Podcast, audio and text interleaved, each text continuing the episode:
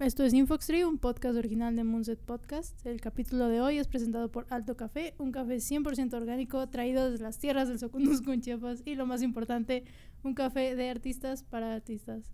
Haz tu pedido en alto.cafemx en Instagram. Qué bonito es lo bonito. Porque, pues, sí, ¿verdad? ¿Cómo estás el día de hoy en este paso mecha Sí, que fue sí, eso? a ver, ok. Me alegra saber que no soy la única que escuchó eso. Ajá. Sí. ¿Cómo, ¿Cómo te va en este jueves? Bello, Bien, me nublado. va bien. Está nublado, lo cual es una gran ventaja. Y en vez de comprar pan y café como las personas normales, decidimos comprar cerveza. Ah, la bebida esa de la sed de la mala, Ajá. la sed que dejó sin carrera a José José, sin voz a José José y sin vida a José José. Ajá, en efecto, esa.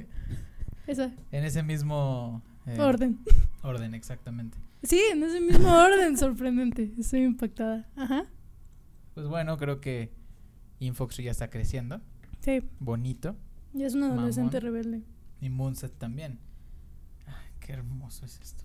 Son gemelos. No, no es cierto. Uno es más chico que el otro. Uno es más chico que el otro, sí. Ujú. No, son de la misma edad, ¿no? ¿Son de la misma edad? Son de- o sea, son gemelos, pero uno nació como 12 minutos antes. Ah, ok.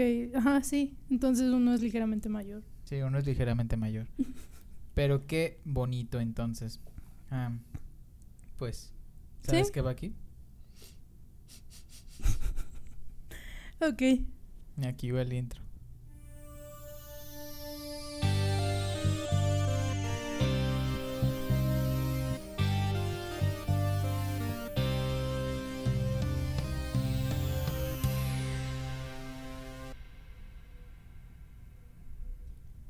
Bienvenidos todos a Infoxtree, un podcast sobre la industria del cine y entretenimiento en México, en donde está medio jodida, y en el mundo, en donde cada jueves vamos a compartir un poquito de anécdotas, datos, consejos, experiencias, cosas que nos topamos en esta incursión al mundo del entretenimiento, narrado por profesionales, amateurs, estudiantes y nosotros.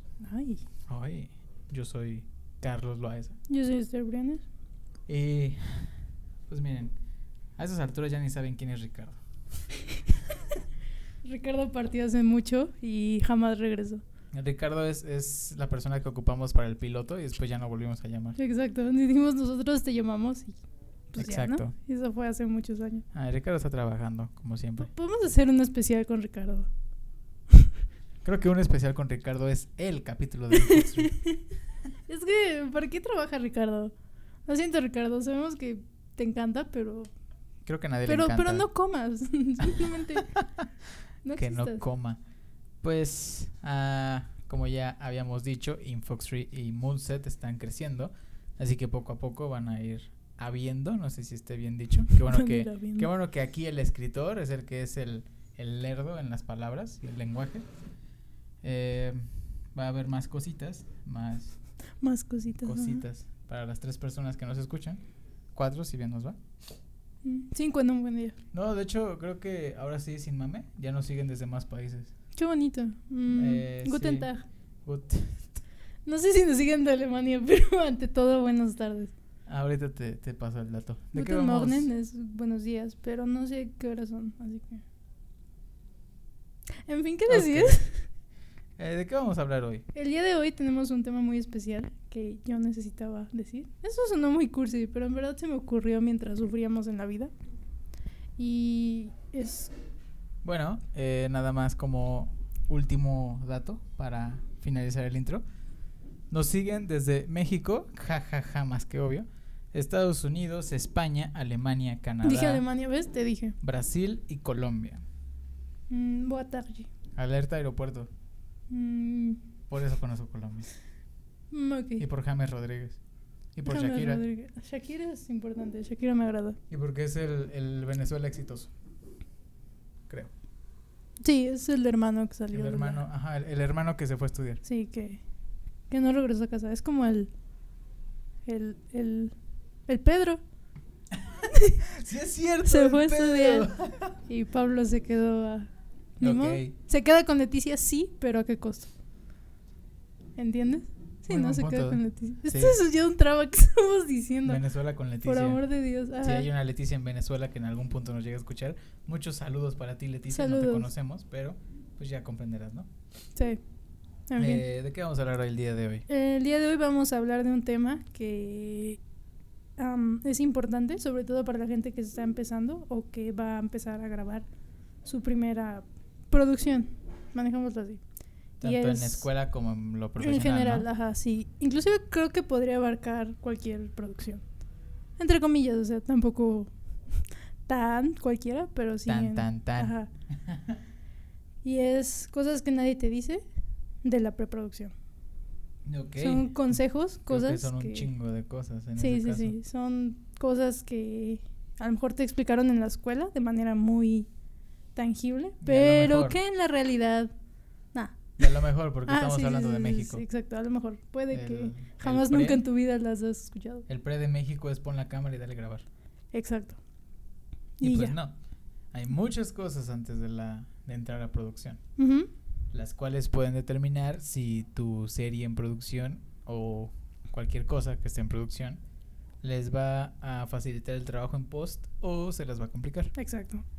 Toda, toda, toda etapa depende de la anterior. Que- el que también esté tu preproducción implica que también estará tu producción y implica que también estará tu postproducción. O sea, literalmente todo empieza ahí y a partir de ahí Es como un niño creciendo. es como un niño creciendo. Si no Son los tiene primeros valores, años donde le estás metiendo los valores. Si no terminan drogas Exacto. O balaseando. o balanceando. ¿Balaseando? ¿se ¿Está bien dicho? Balanceando. ¿Baleando? Baleando.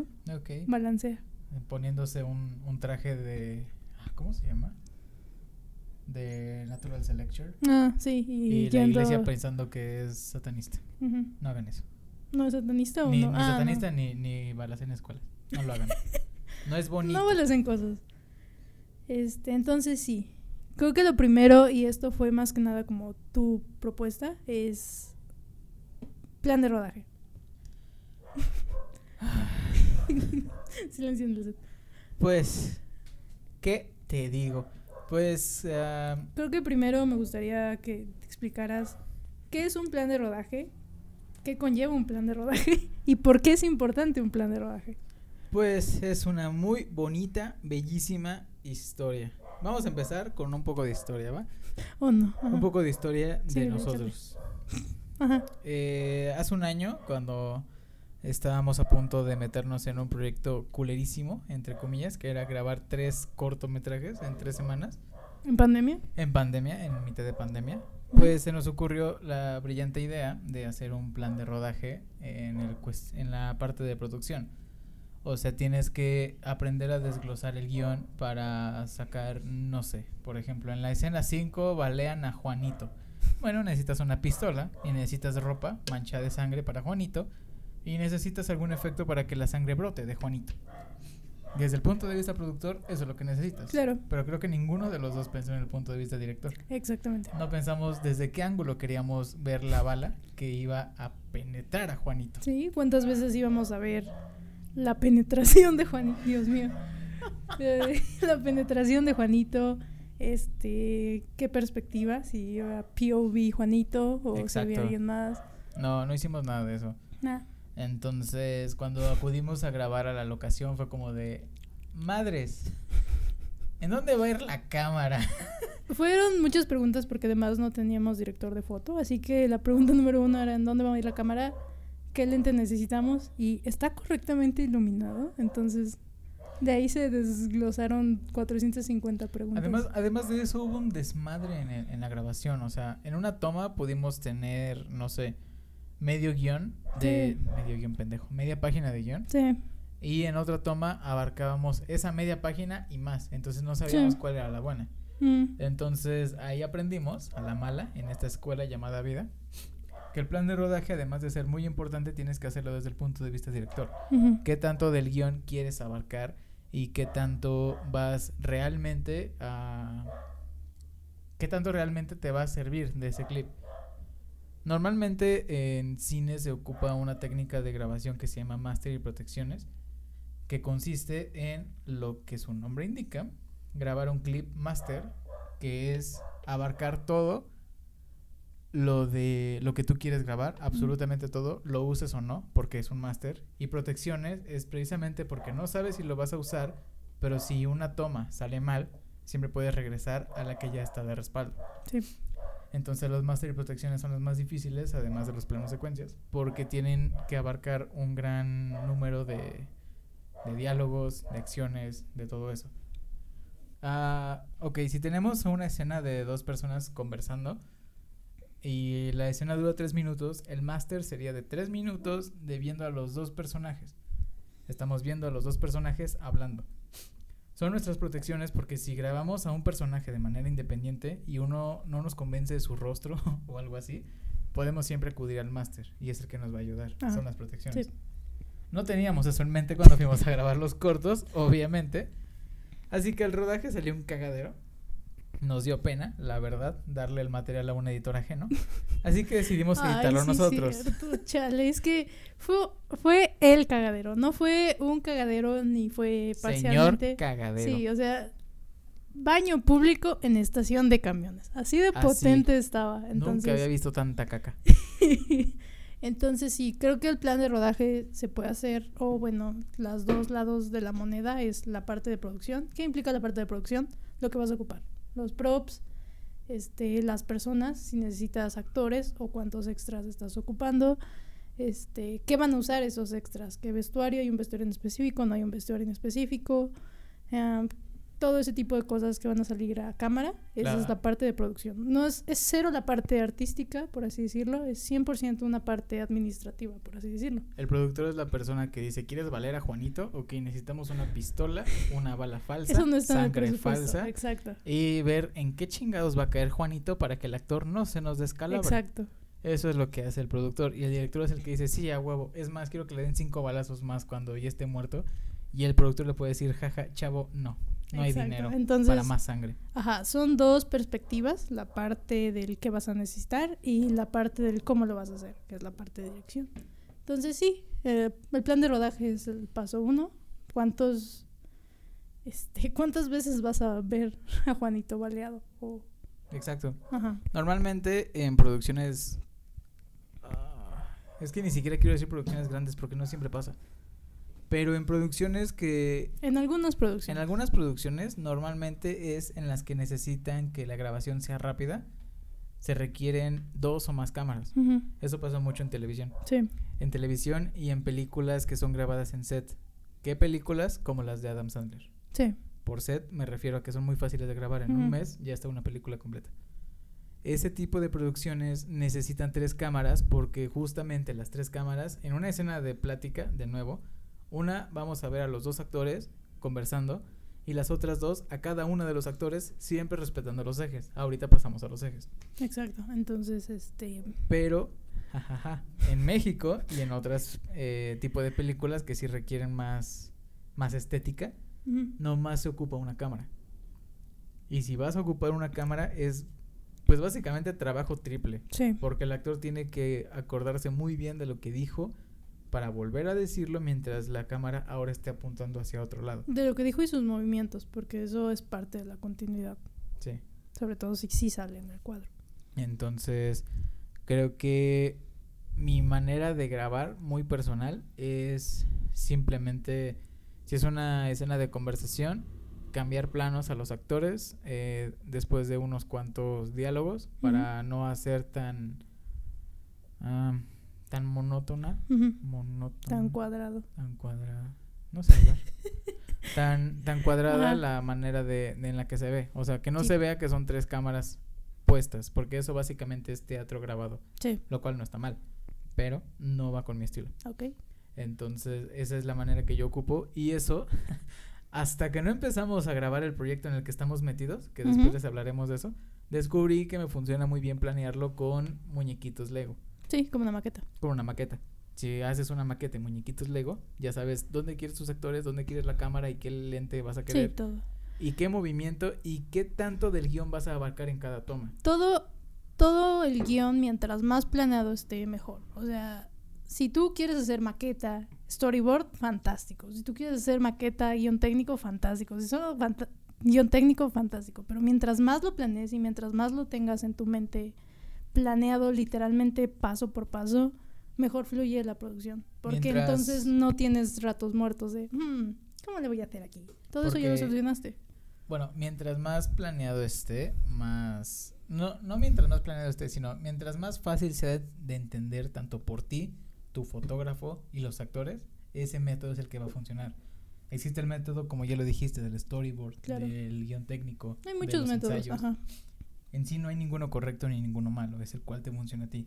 Y tienes que descubrirlo cagándola. Sí. O haciendo Y- todos O haciendo todos, exactamente. y dándote cuenta que no ocupas la mitad. Entonces, sí. ¿Qué es el storyboard? ¿Qué es el storyboard? ¿A ti te funciona el A storyboard? mí me funciona muy bien el storyboard ¿Puedes porque mi cómo? mente es una fotografía, así que nada más es literalmente verlo. Y es la versión en cómic de tu guion. O sea, el- literalmente es un cómico, una animación stop motion, por así decirlo, entre grandes comillas. Porque son, o sea, son las tomas del final. Literalmente en dibujitos El emplazamiento. el emplazamiento de cada... ¿Cuántos emplazamientos vas a tener por toma y todo eso en un dibujito? Incluso movimientos de cámara. Sí, todo, absolutamente todo lo pones por escrito, con flechitas, con personajes hechos con palitos, no importa. De hecho, en- estuvo circulando en internet el storyboard de Ryan Johnson de Knives Out Ah, sí. y era hiper básico, entonces sí, es ese tipo de cosas que funcionan, porque además permite que haya comunicación entre todos en el set, que eso es algo muy importante. Sí. Y es una manera más fácil de entender. Bueno, ah, creo que siempre es importante que el director de fotografía esté presente en la planeación porque eh, si por ejemplo tú decides hacer un storyboard y dices que en el storyboard te funciona que sea un movimiento de cámara muy tenue en primer plano, el director de fotografía te puede proponer otra idea que te puede gustar o no te puede gustar, pero ya es algo que puedes considerar además de tu idea. Sí, Y si lo decides cambiar, pues ya está en tu decisión para que funcione la película. Sí, lo estás considerando desde antes. Entonces volvemos a lo mismo. Mientras más planeado esté, menos problemas vas a tener en la producción. Entonces, sí, eso es algo muy importante. Dentro del plan de rodaje viene un paréntesis muy grande que quiero mencionar, específicamente yo, que soy producción. Y es, y es los horarios. ¿Por qué me ves feo? Nada más te vi. Horarios, no, ni siquiera estoy hablando de gran ciencia, solo No se necesita gran ciencia. al momento de grabar, o al momento, no, al momento de planear tu grabación, recuerda incluir los horarios en los que llegan los actores, en qué orden van a llegar, es decir, si tú necesitas al actor B hasta las 2 de la tarde, no lo hagas llegar a las 9 de la mañana, que llegue a la 1 de la tarde. Pero eso también te acelera el trabajo para que a las 2 de la tarde ya termines Sí. de grabar todo lo que tenías planeado. Si llega el actor y tú llevas la mitad, de todas maneras vas a hacer esperar al actor Exactamente. tres horas. Bueno, ni si se va a esperar, pero que espere. Ah, sí, o sea, el, ocho. el- el talento llega más o menos de hora y media a dos horas antes de que empiece a grabar. Eso es justo otra cosa. Pasa por el maquillaje, Exacto. pasa por ensayos, pasa por vestuario, pasa por todo. Sí, tienes que contemplar que la hora que tú le marcaste que llegue, probablemente llegue ligeramente más tarde y eso más el tiempo que necesite para todo esto, o que necesites platicar con él tú como director, o que se necesite preparar para no sé qué. Hay demasiadas cosas, entonces contempla que la hora en que le va a llegar no va a ser la hora en que empiece a grabar. También contempla, bueno, creo que eso lo sabes perfectamente. Sí. O no sé si eso todavía no, no está dicho para decir. Ujú. No está Dicho, para, decir, ¿qué, te vergas? pasa hoy? Es que estoy tomando algo muy, muy extraño. Yo también y estoy bien. La mía es de chamoy.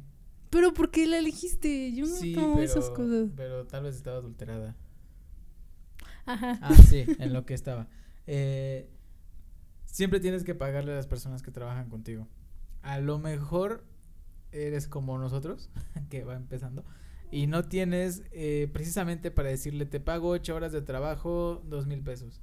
Pero al menos si no va a ganar, no lo hagas perder. O sea, págale el viaje, el, la comida, eh, no sé. Ah, ok, sí, sí, sí, buen los- dato. los Siempre, siempre todos deben ganar.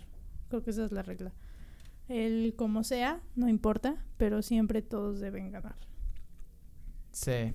Se tiene que discutir antes, claro. Es, esta- es este el momento en donde se discute ese que va a ganar cada quien. Y sí, que todos lo tengan muy claro, muy limpio y muy arreglado. Todo, todo bien dicho queda mejor. Sí, claro. Entonces, am, eso es por la parte del plan de rodaje, de planear literalmente lo que vas a grabar, a qué hora, en qué orden, con quiénes, con qué cosas. híjole. ah, Híjole. me atrevería a decir que. atrevido, ajá. ah, mamón. Ajá. En un día de rodaje perfecto, en el que obviamente siempre hay contratiempos y siempre Obvio, los tienes siempre. que resolver. Normalmente 12 horas de grabación equivalen a 5 minutos que te sirven Sí. en tu película. O sea, en 12 horas, pero de mucho trabajo, o sea, no, no, no seas mamón de llegar a las 12 y empezar a grabar a las 3. Ajá, sí. O sea, de mucho trabajo. No, sí, sí, sí. ah, ese es otro paréntesis. Todo es puntual. Yo que soy producción puedo decir, todo es puntual. Se empieza a tal hora, se termina a tal hora. Porque si planeas perfectamente bien lo que tienes que grabar en un día, eso es lo que tienes que grabar en un día. Exacto. Y se depende, o bueno, dependes demasiado inclusive de la luz del sol y de todo. Entonces, en verdad creo que necesitas planearlo lo más cuadrado y perfecto, correcto, porque eso te va a quitar demasiados problemas. Es increíble los problemas que te puede reducir el hecho de planearlo Sí. hasta el mínimo detalle.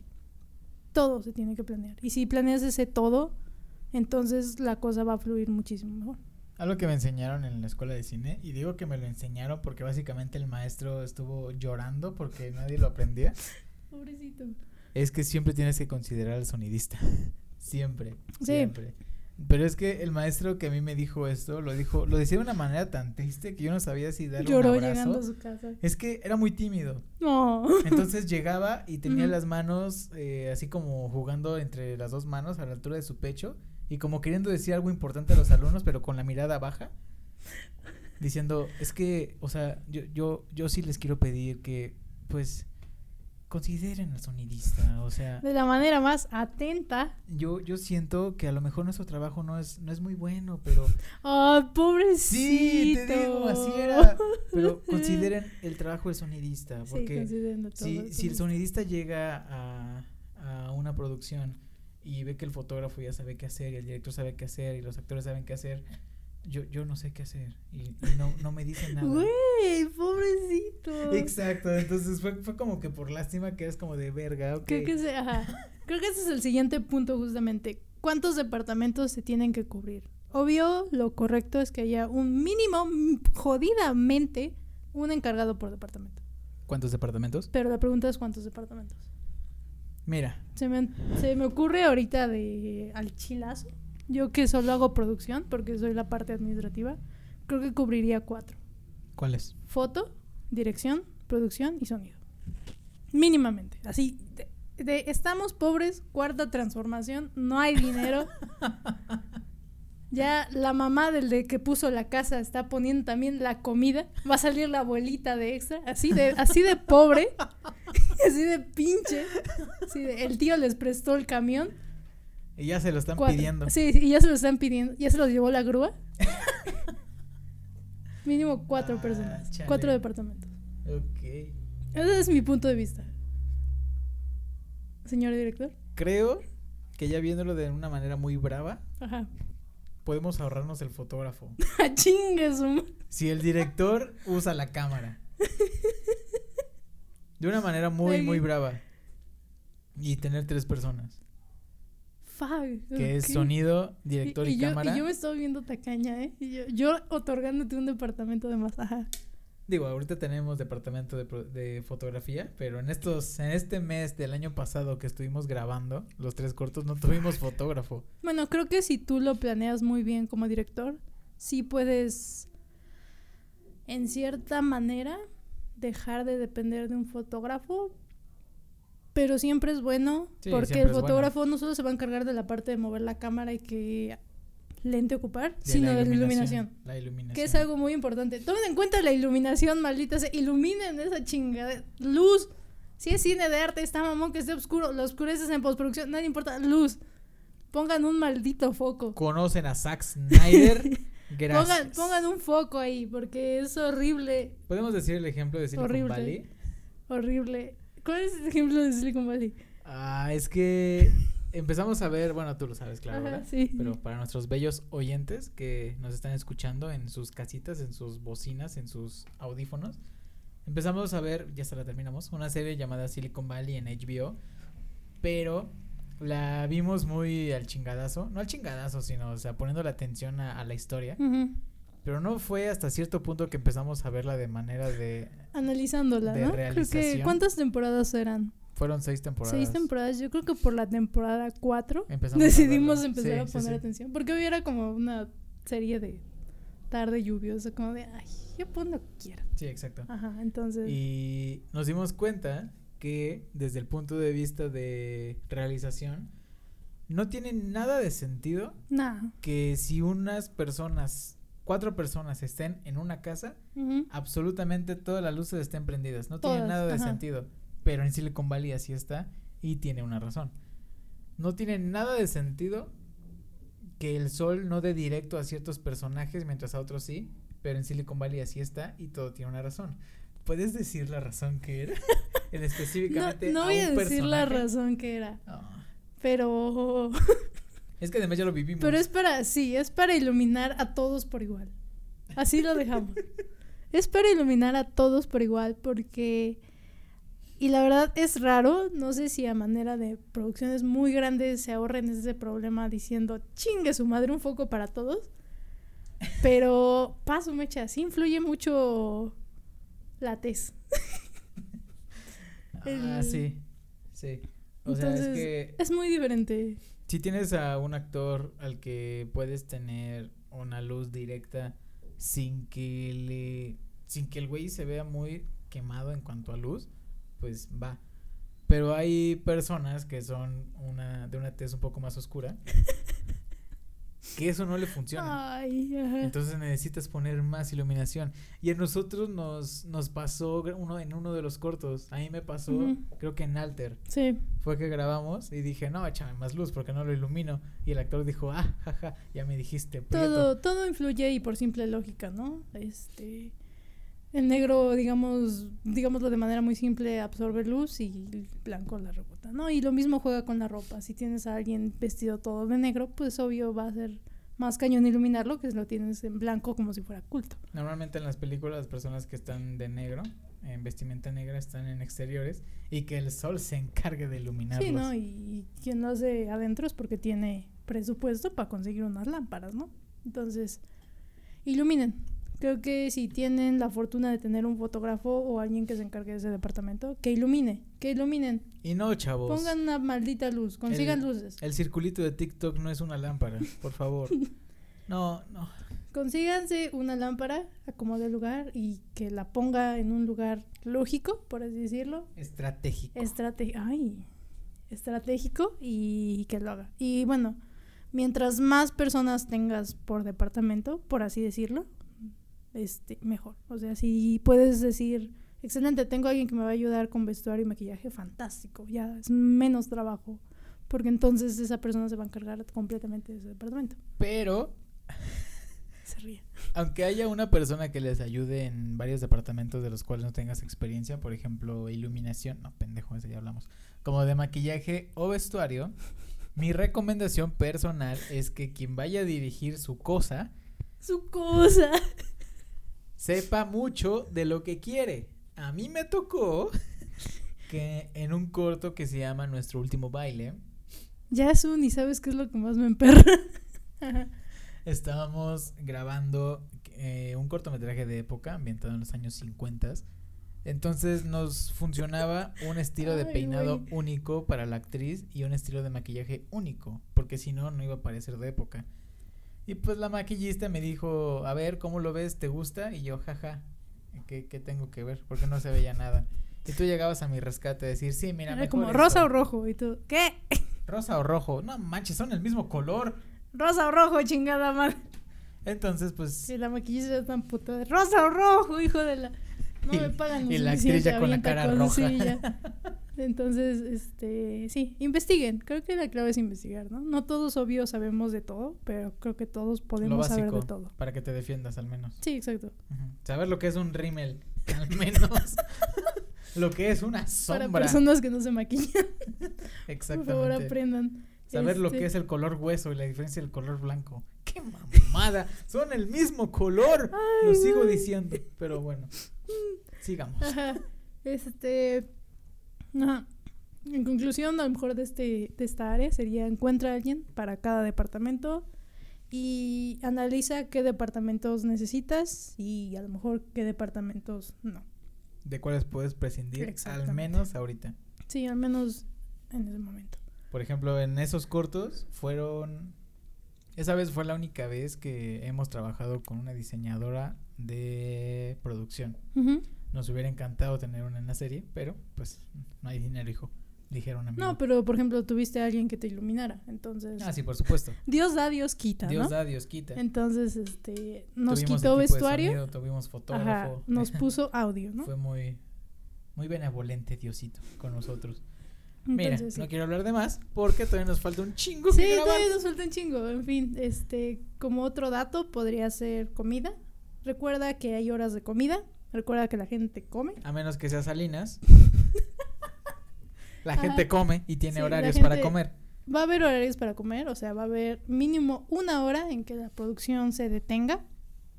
Obviamente, la hora de la comida. y tienes que contemplar eso en tu plan de roda, claro que sí. Y ah, Tienes que contemplar qué van a comer. depende de la cantidad de horas que vas a trabajar al día. Es recomendable que le des mínimo una comida a tu Sí. equipo. Pero si, bueno, lo vas a tener de, de sol a sol, pues ya contempla las tres comidas. Sí, o contempla snacks de intermedio, Y lo que nunca puede papas. faltar en, en las producciones es el café. Café, sí. ¿Y saben quién tiene café? Alto Café. Haz tu pedido en sírveteunataza.com y arroba alto.cafemx en Instagram. Ya, pinches Sí me van a pagar más, ¿verdad? pagadas en medio. Ah, chingada madre. Ajá, prosigue. En fin. Ajá. Contempla la hora de comida, lo que van a comer, aunque sea botana y sean todos pobres y coman cacahuates. Contempla sus cacahuates. Palomitas, Todo se contempla. Mientras más contemples, galletas. la vida será mucho más fácil. Profe, no llore. Como yo el de sonido. Sí. Otra cosa, y esta es la parte eh, rara de la vida, y voy a mencionarlo de una vez, consigue un asistente en general. Consigue a alguien que haga todo. El famosísimo asistente de producción, que no solo ayuda a producción, que haga todo. O sea que si necesitamos ir al Oxxo por unos cigarros porque salen en la cena y a alguien se le olvidó traerlos, esa persona es la que va a correr a ir al Oxxo por cigarros porque alguien se está muriendo. Si el director le da el patatús y tiene que ir por una coca, esa es la persona que va a correr al Oxxo por una coca. Un. Porque esto es queja, no puedes tener. y jamás se me va a olvidar ¿Ahora qué? a tu director yendo al Oxxo a media producción en lo que, comillas, llegan los extras porque se cae el mundo. Eso ya pasó. Tiene mucho. ¿Quieres contar el Hay que aprender a sanar, Hay que aprender a sanar. a perdonar. Pues resulta Entonces, enfatizo esta parte. Alguien que haga todo, que ayude a todos los departamentos, sea por más pinche que sea, y si es el hermano del primo del vecino que no tiene nada que hacer porque está en vacaciones, fantástico. En fin. Eso fue muy directo. Sí. Saludos, Aldo. Realmente fuiste un ángel en esta producción. es cierto. No pensé en Aldo. Aldo. Dijiste el primo del actor. Ah, no, no lo pensé. En fin. Sí, sí, sí, sí, sí, sí. Es Saludos, alguien. Aldo. Ajá. Si es alguien, esa persona tiene que estar encargada de todos los periféricos. Porque no puedes tener a un director de departamento corriendo por algo. Ok, no quiero, quiero, quiero decirlo. Y ya, que, que me mamé ese día. Eran las 10 de la noche. Los, extras llegaban a las 10 y media de la noche. Sí. Así que yo tenía hambre y dije, pues voy al Oxxo. Fui al Oxxo y no me di cuenta que la locación en la que estábamos, pues era en medio de la pinche nada. En y el Oxxo más- y en medio de la carretera. a 10 años luz. El Oxxo estaba, según yo, a menos de 5 minutos, pero en carro. Entonces, Pues llegó un punto en el que dijimos, creo que vamos a llegar tarde, pero menos tarde si nos regresamos una vez que si seguimos y llegamos al Oxxo. Uy, no. Entonces, horrible. nada más perdí 40 minutos de mi vida, no tuve nada del Oxxo y cuando llegué los, los extras ya estaban vestidos y esperándome. Sí, y todos decían así como de, bueno, ¿qué vamos a hacer? Y yo de, yo no dirijo, hermano. Saludos. Mi trabajo era llenar de globos y esto ya tiene globos. Entonces Eh, sí. llenar de globos y golpear personas. ¿Y qué creen? Ahí están los globos. Sí, consíguense un asistente en general. Por más pinche que sea su producción, consíguense un asistente general. Y si tienen dinero recursos para tener una producción más grande, consíguense un asistente por departamento y un asistente en general. De hecho, creo que en las grandes producciones, cada persona Ah, sí. tienes como tres Sí, asistentes. sí, sí, porque está 2PA, Y el personal assistant. Ajá, sí, cada quien tiene Ah, su... sí, o sea, el, cada quien el tiene asistente su personal está hasta cuando no estés grabando. Exacto, entonces, este... Pero Obvio, Uno. mientras más asistentes funcionales tengas, mucho mejor, porque te vas a dejar de preocupar por cosas. Porque quieras o no, ese tengo que ir por el lente hasta el otro lado del lugar, esos dos minutos ya te están restando tiempo de producción. Que puede Exacto. hacer un asistente. Y aprende de lentes, de ópticas. Aprende la diferencia entre un gran angular y un telefoto, entre un ojo de pez y un 50 fijo. Odio los No, 50 ya, por fijos. favor. Que chinguen a su madre los lentes 50 fijos. Ya, deja los 50 fijos. Son felices donde están. En fin. Eso es la parte de asistentes. Equipo. ¿Con qué equipo se cuenta? Y cómo se va a grabar. ¿Quién tiene equipo de audio que puede prestar? O si necesitan rentar algo, equipo de cámara. O si necesitan rentar algo, em, vestuario. O si necesitan rentar algo. Pasa eh, la noche en la caja. extra, o sea, props, o si se necesita rentar algo. ¿Escucharon eso? Barrio peligroso. Ya nos sentimos en Palestina. En Ajá. fin, el equipo. Eh, Cuida el Pues, equipo, contempla el ¡Puta equipo. madre! Ah, Se me en la silla con miedo. Ay, es que en cuanto al equipo, realmente si te quieres ver muy liberal, Ajá. con un iPhone la tienes. Ujú. Pero depende de lo que quieres hacer. O sea, si, si estás grabando un corto para tu escuela, Sí. chingón, usa tu iPhone, no hay ningún pedo. Si estás grabando un corto que quieres para YouTube, pues mira, los youtubers tienen estándares de, de calidad muy bajos a los normales, así que también puedes usar tu celular. Bueno, ajá, dentro de ese mundo de que tu celular, en mi tema de producción, por ejemplo, sería fantástico. ¿Cuánto te va a durar la pila? ¿Contra cuánto tiempo estás grabando? ¿Vas a necesitar otro celular o vas a necesitar un cargador? ¿Vas a necesitar eh, una extensión para tener tu celular conectado? Esos son el tipo de cosas que yo pienso. Ajá. Vamos, di, espanta a las personas. Sí, entonces Espanta a las personas que quieren ser productoras. no se espanta. Es que yo lo pienso muy naturalmente. Como que mi mente siempre está muy hiperactiva.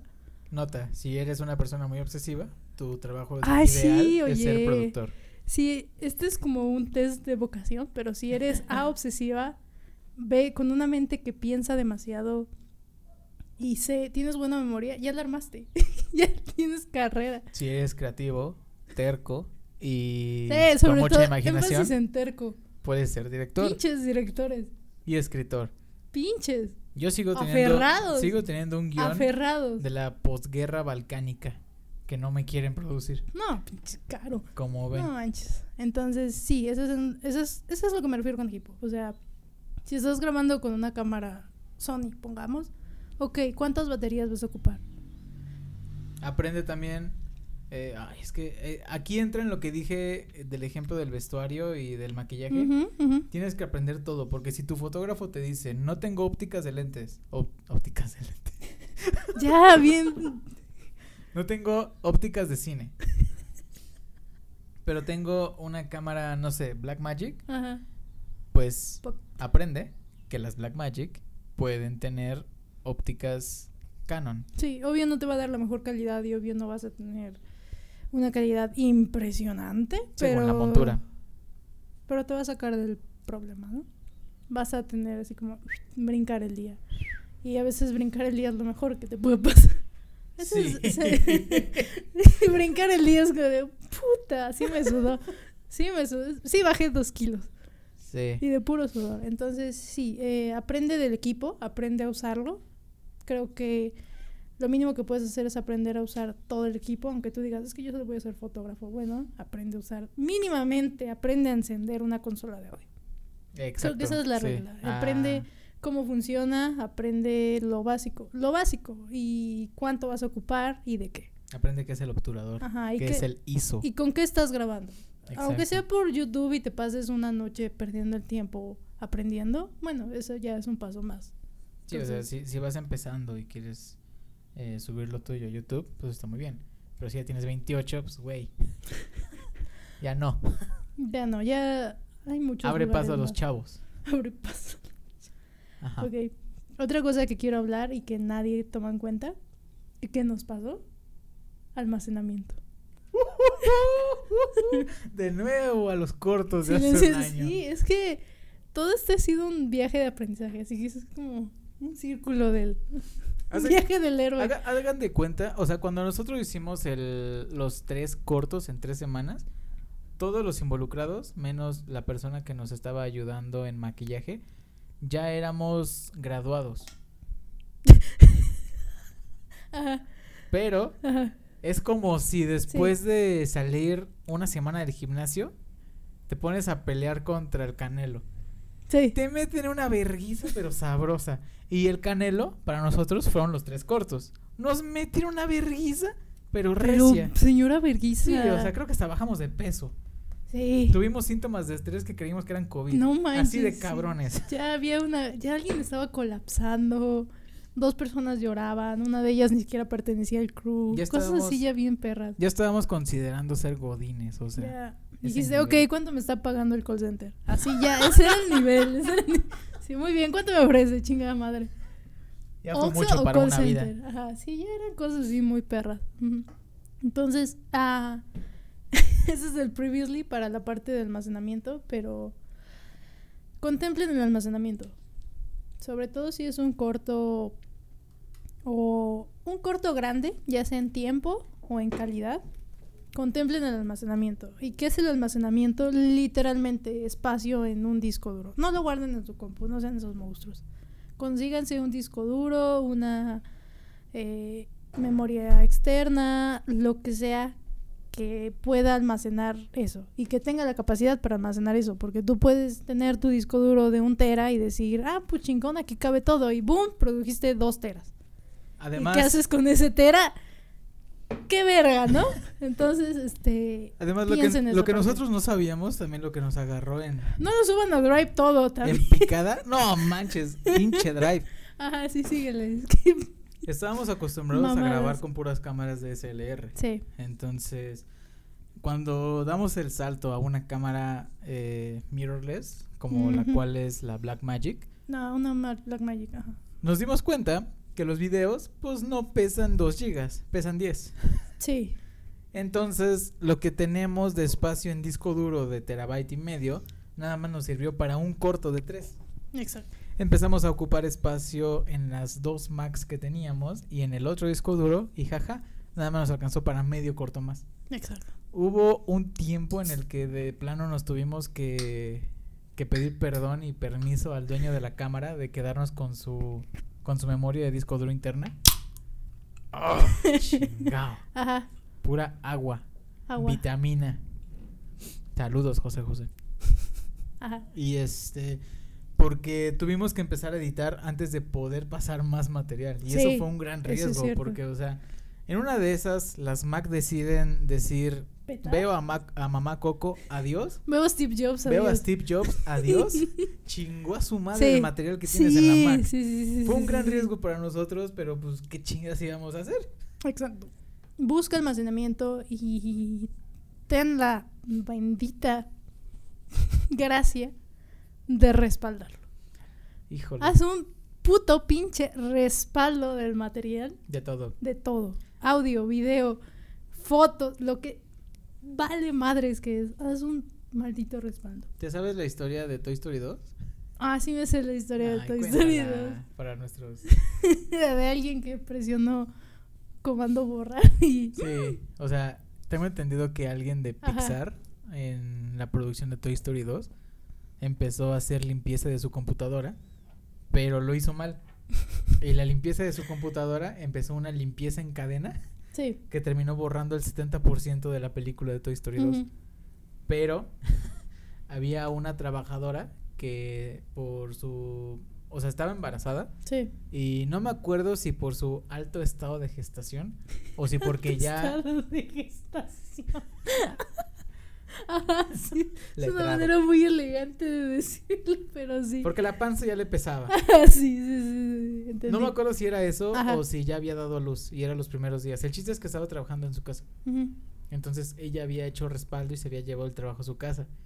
Y ella fue la que dijo, ah, perdieron el 70%, mi última copia de respaldo fue hace 15 días. O sea, en lugar de perder sí, sí, el 70%, sí. perdieron escaso 5%. Sí, sí, sí. Y ella fue al estudio, panzona y todo, o con chamaco, Con chamaco. a pasar ese respaldo y básicamente le hicieron reino del norte. Exacto. Entonces, tener un respaldo Tengan un es respaldo. lo que realmente salva sus Tengan traseros. un maldito respaldo. Así. Salud. Salud. Sí, sí fue un saludo, ok. Sí, fue un Este, salud, yo, yo me esperé. Sí. Consigan discos duros. No saben en serio la cantidad que ocupa un cortometraje. Sobre todo si está grabado en 4K. Sí, sobre todo, sí, no, no, también eso es algo que contemplar. Si Nos tú no mamamos. tienes, si tú no tienes mucho espacio, no pienses en grabar en 4K. O sea, si tú estás haciendo un cortometraje para YouTube y le quieres meter 4K, entonces yo diría, no mames, ¿no? Pero lo Pon- hicimos. Ajá, pon en una balanza todo ese tipo de cosas. ¿Cuánto almacenamiento tienes o con cuánto almacenamiento puedes disponer de? Y hacia de. dónde está yendo tu producción o hacia Ujú. dónde se va a proyectar. Y con base en eso, bueno, decide qué chingados vas a grabar o de alguna manera elige el tamaño de los archivos que vas a tener. Porque es un pedo, ¿no? Es horrible, da cáncer, terminas mal, alguien llora. Subirlo a Exacto. Drive no es la opción.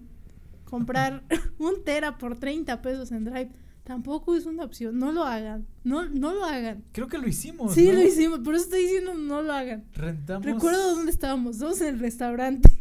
Y fue un momento de desesperación donde ya fue de chinga su madre. Compra el tera, son 30 pesos. Al mes. Y de repente eran como de 800 horas para que se suba un video. Y tú, no, no, manches, No, vale la pena. no manches". Ah, es que para ese momento nuestro editor no estaba en la ciudad, estaba Ajá. creo que en, en Monterrey, un, un pedo así. Sí. Entonces no, no había manera de hacer que el editor en plena pandemia tomara un vuelo y viniera a la Ciudad de México. Así Todo, que, todo mal. digo, todo- por, por editor nos referimos a un amigo, Ajá. obviamente, porque teníamos la pena enorme de mostrar el material de hecho un cagadero a un editor real. perdón. Entonces, Ajá. pues Es que lo terminamos editando sí. nosotros. Claro está. es horrible.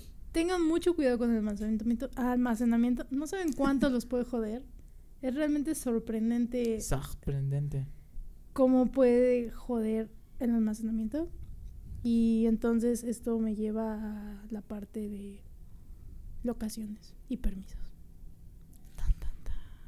Tan, tan, tan. Esa parte tú la sabes más. creo. O bueno, has tenido más experiencia en esa parte. que yo. Ah, Pues, ¿qué les digo? O sea, tienen que pensar en qué lugar se va a llevar a cabo su... En qué lugar real se lleva a cabo su ficción. ¡Ay! ¿Viste? Sí, vi la poesía. Ay, déjeme estrechar su mano de poeta a, A poeta. Poeta. Ah, digamos que el guion dice exterior, día, Marte. Un marciano salta a cuadro y dice, hoy voy a conquistar la Tierra. Se ríe y sale de cuadro. Si ese es tu guion, pues obviamente no vas a ir a Marte a grabarlo, ¿verdad? Entonces puedes decir, ¿qué escenario se parece a Marte? Y puedes ocupar el patio de tu abuelita. Ajá. Si ocupas el patio de tu abuelita, tienes que obviamente pedirle permiso a tu abuelita. Porque Sí. no solamente vas a estar tú, va a estar el actor, va a estar el fotógrafo, el sonidista. Va a haber una cámara, va, a haber un micrófono, va a haber... Exacto. Y tu abuelita va a decir qué chingados están haciendo. Ujú. Y tú dices, perdone señora, podemos grabar aquí. Y cuando no es tu abuelita, es el dueño de alguna casa o es el gobierno. Sí. Eso Sí, ya lo vieron en un capítulo anterior con nuestro amigo Ulises Pais. Lo que sabrá de sucede los- de los, cuando- permisos cuando no Cuando los tienes. se sale de control la cosa. Saludos Ulises. Y aquí el pedo es que además de tener que pedir permiso, es posiblemente pagar permiso. Cuando yo estaba haciendo mi, mi servicio, eh, nos tocó ir a grabar una que otra vez a un departamento en, en Lomas de Chapultepec. Y la persona que era encargada de locación era como que la más histérica de todos. Porque obviamente los actores Sí. son un desmadre. Claro. Los actores están en su pedo. Los actores llegan, graban y se van. Pero mientras no están grabando, entre tomas, como se dice, pues estaban sentados echando el cotorreo. Pero estaban sentados en lugares donde no tenían permitido estar sentados. O sea, el sillón. No había ninguna acción de lo que queríamos grabar en el sillón. Así que la dueña dijo, chingón, no se sienten en el sillón. Y se sentaron en el sillón. Ok. Y en una de esas que se sientan en el sillón, un actor como que... De esas veces que las personas dicen, ah, qué buen día. Y al hacer, eh, al estirarse, hacen Ajá. con su puño algo raro y tiró una lámpara. ¿Qué pedo? Y la rompió. Entonces el de locaciones pues le gritó, casi casi se lo putea. Y fue la Ay, casa productora la que tuvo que pagar los sí, daños. claro. Entonces ese tipo de detalles es no es tener cuidado al hacer eh, al grabar en una locación. Sí. Ahora también ten- tengan en cuenta que también si no quieres que tus editores, que tus editores, pendejo, que tus actores entren en un momento de ocio en el cual tengan que entrar a platicar y echar su desmadre en la sala, pues planea mejor las cosas. Planea tus tomas. Lo que decías al principio, que lleguen al Planea momento en que tengan que grabar y que se vayan cuando terminen. Exacto. Porque eran actores que no tenían nada que hacer, estaban ahí matando el tiempo y cobrando. Sí, claro. Entonces en una de esas pues tiraron una. Y obviamente los actores no pagan lo que rompan, lo paga la televisora. Ay, ya dije. Bueno, X. Ay, chale, alguien con dos neuronas. La casa productora. En fin, ajá, sí. Entonces, esas son las cosas que se tienen que contemplar en la locación. Por ejemplo, si estás grabando en un departamento muy pequeño y tienes chorrocientos actores que llegan de manera escalonada, pues no los vas a citar a todos al mismo tiempo, porque no van a caber. Entonces, ¿en dónde los vas a poner? Exacto. Así que todo ese tipo de cosas son las que se tienen que contemplar en la preproducción, que es todo esto. Son todo Ujú. ese tipo de planeaciones que te van a reducir la vida y te van a facilitar la existencia de una manera increíble. Porque va a haber muchísimos más, ya llegaremos a ese capítulo, ya, llega- ya va a haber muchísimo más problemas cuando estés grabando. Pero en la preproducción creo que el trabajo es reducirlos. Creo que las únicas, las últimas dos cosas que quiero abarcar Uy, es que si quieres grabar en exteriores, ajá, o sea, en Dilo. la calle, sí, hay un hack, amigo mío, amigo cineasta pobre. hacks, El hack es no usar tripié. ajá, Ahora, algo que nos enseñaron también mucho, en- casi casi nos lo pusieron tipo propaganda nazi en, en la escuela de cine, ajá, es que la cámara es una invasión a la privacidad. sí. Entonces, si vas a poner a alguien en la cámara, sea actor o no sea actor, tienes que pedirle su consentimiento. Ah, sí, claro, claro, claro. Entonces, si vas a grabar en la calle y vas a necesitar que personas que no conoces y sean extras salgan en lo que quieres hacer, simplemente acércateles, diles estoy grabando algo, me sería de mucha ayuda que tú salieras, ¿estás de acuerdo o no estás de acuerdo? Sí, Y ya si lo quieres comercializar, pues tienen que firmar un release y cosas que no nos vamos a meter en ese pedo no, eso, eso es la parte divertida. Es la parte divertida. Exacto. Pero lo, a lo que voy es que... Ten el eh, permiso de todo. Ten, ten el permiso de todo y no uses tripié. Si Ajá. estás en exterior, no uses tripié. Puedes salir con una cámara de cine Panavision de 3 millones de dólares en la calle, no te pueden decir nada. En el momento en el que tú pones un tripié, así, de- así sea de los que venden en Metro Nativitas sí, sí. para poner tu lámpara Tu de celular, TikTok, ajá. en el momento en que lo pones ya es delito. Porque poner un tripié en la vía pública para la ley es entorpecer la vía Sí. pública.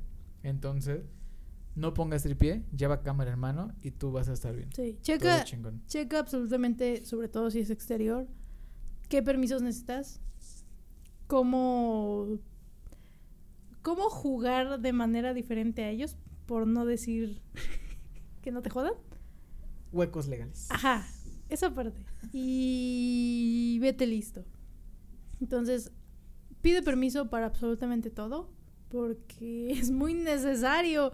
No sé si las personas en la Ciudad de México hayan se hayan topado con ir a Coyoacán o ir a cualquier lugar X de la ciudad Mm.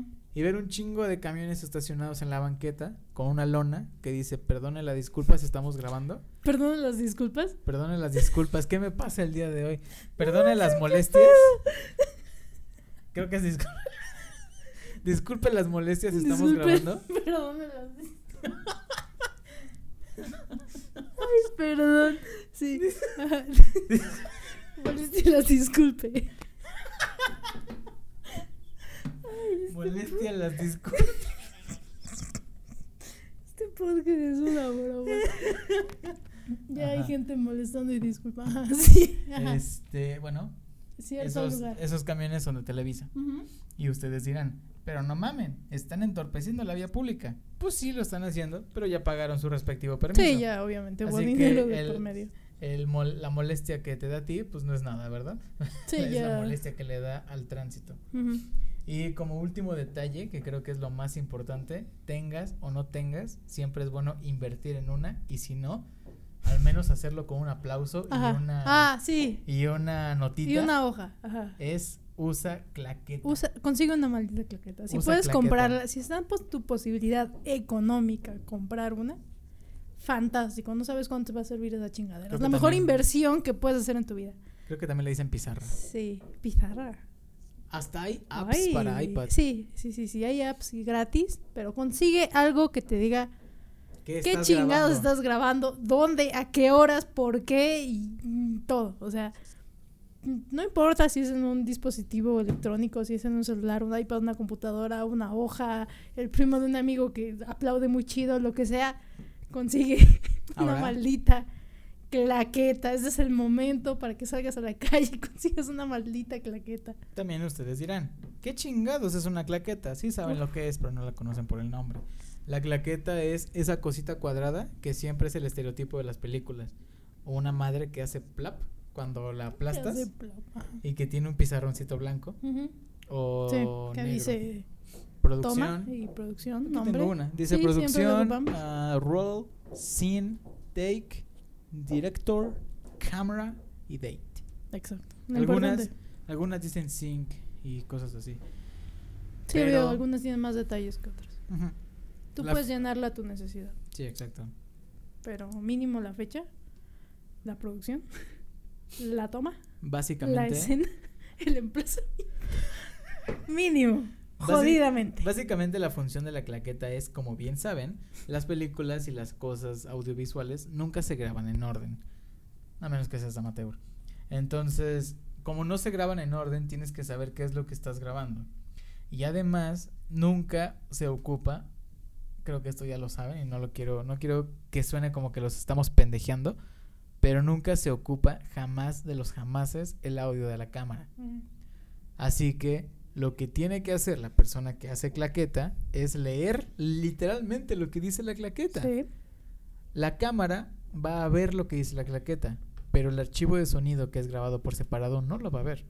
Por eso queremos que la persona de la claqueta lo diga Fuerte y claro. fuerte y claro. Escena 1.5b, toma 2.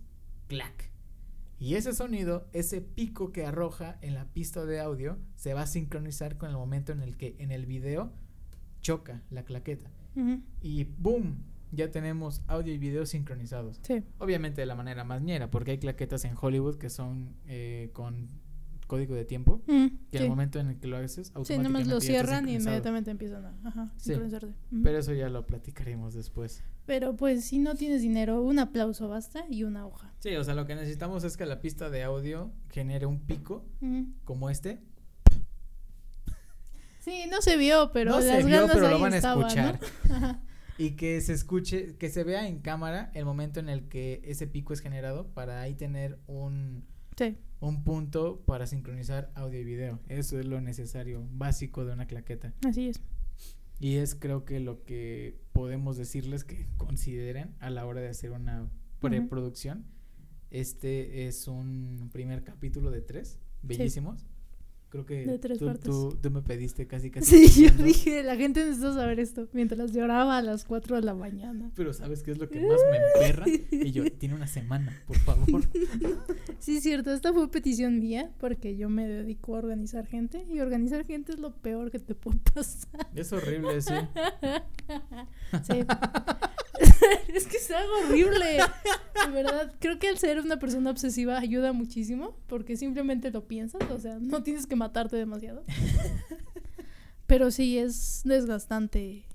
Es divertido, pero es desgastante. Es, Bueno, es- todo es trabajo es y es muy divertido. bonito. A mí me encanta, soy muy fan este, produciendo cosas porque son cosas, te das cuenta de cosas que nadie piensa, ni el director, el director está, y esto va personalmente a todos los productores allá afuera, están entusiasmados con sus ideas y les vale madres cuánto les va a costar. Esa es la parte de producción que nadie dice. Cosas que sufren los productores. Debería de ser una serie de HBO. La es, se llama Entourage. No, pero no pasan realmente lo que yo sufro. Creo que en el capítulo que te enseñé sí. el Ah, bueno, sí, sí, sí, sí, pero no es uno de Pobrecito ocho Eric. temporadas. Ajá, sí. Tienes que apresurarlo y luego dice cosas como ya acabé el guion y tú sabes que no, que esa maldita rata te vio a los ojos y te mintió. Cosas así, ¿no? Hola, estoy acá. Y sí siguen, la gente sigue siendo... Ah, Dicen, ¿ayuda? claro que sí, llego temprano y llegan pinche tarde y estás ¿Ayuda? intentando recorrer todos los tiempos porque se te va a ir el sol y tu señor director dice, quiero luz natural. Y ahí estás, son cosas que pasan. Entonces sí, planeen cosas. Creo que me sentí atacado No estoy hablando aquí con. Con el gato. El gato no está. El gato no está así, cierto, ¿verdad? El gato se fue a escurgar la basura. Maldito gato. Hija de su En fin, sí. Eso es todo, creo que lo que se me ocurre de preproducción, Así es. que es muy importante. No puedo enfatizar lo importante que es. Ni yo. Y ya. Y mira, que yo también la sufro. Sí, tú también lo sufres. Todos sufren. La verdad, todos sufren en una producción. Sí. En su departamento, pero todos sufren. Pero todos sufren. Mm. Claro que sí. Bien. Hermoso. Queremos mandar un afectuoso saludo a la salchichita que chilla. Sí, es cierto. Banana, soy tu fan. La salchichita que chilla es, es Banana, es el nombre de, de un perrito llamado Banana. Sigan a la salchichita que chilla en Instagram. Literalmente es eso, pero con puro guion bajo en Ajá. lugar de espacio. La guion bajo, salchichita, guion bajo que chilla, ¿no? Bueno, ¿qué? Guión bajo chilla. Guión bajo. Termina guion, guion bajo. bajo. Síganla y recomiéndenla. Sí, porque es, es un perro salchicha muy bonito. Y pues, compren café. Y planeen sus producciones. Esto es bellísimo, ¿lo sabes? ¿Y tienes pensado aplicar alguna de estas reglas cuando retomemos grabación? Pues ¿Por qué me que ves feo? creo que ya tengo mis propias reglas. Creo que otra cosa es como último consejo es aprende la manera en que tú trabajas y aprende la manera en- aprende a traducir la manera en que tú trabajas a los demás. Es un consejo muy largo, pero sí. Aprende a traducir la manera en la que tú trabajas. Ah, ok, va. gracias. Entonces, este Tardé sí, mucho. creo que yo tengo mi manera de trabajar. A esas alturas creo que ya descubrí el 30% de ella o más, Sí. 50% de ella. Sí, Entonces, ajá. Creo que la serie nos ayudó mucho en eso. muchas cosas que hemos hecho a lo largo de, El proyecto. de este año. Ya, ya para qué. El Chingada proyecto. madre. Este, The Project. Muchas cosas que hemos hecho te ayudan a descubrir todo, inclusive la manera en que trabajas, la manera en que te concentras, la manera en que te comunicas con otros. Es como un viaje. Y sí, creo que todo esto lo contemplo demasiado. Y, y ya. Es Pues lo que sí. te decía una vez, como hay demasiadas cosas que no te cuento, para que no te estreses, porque es mi trabajo estresarme. Tú te Exacto. estresas en otras cosas. Ah, pues, ah, chale. O sea, sí, pero ya, ya, ya teniendo que dirigir actores y mira que Por eso. son de una personalidad muy diferente a la mía, Sí. es un poco conflictivo. Sí, yo hago, por ejemplo, en rodaje yo hago muy poco, entre comillas. En pre yo fallezco, pero en rodaje en sí. Y en post, Creo que en post es en donde comienza otra vez la diversión. el pico de chale, ¿y cómo le hacemos? Es como la segunda ola. Ajá. Pero en rodaje es donde menos tengo que ver yo y es en donde más tienes que ver tú. Tiene sentido. Ajá, Pues sí. pues sí. Esperen el siguiente capítulo, el cual obviamente, para quien no sepa, hablaremos de cosas que nadie te dijo de la producción. Esa es una trilogía Uy. de capítulos. Hermoso. El capítulo de hoy fue patrocinado por Alto Café, un café 100% orgánico y traído desde las tierras de Chiapas. Lo más importante es que es un café hecho por artistas para artistas.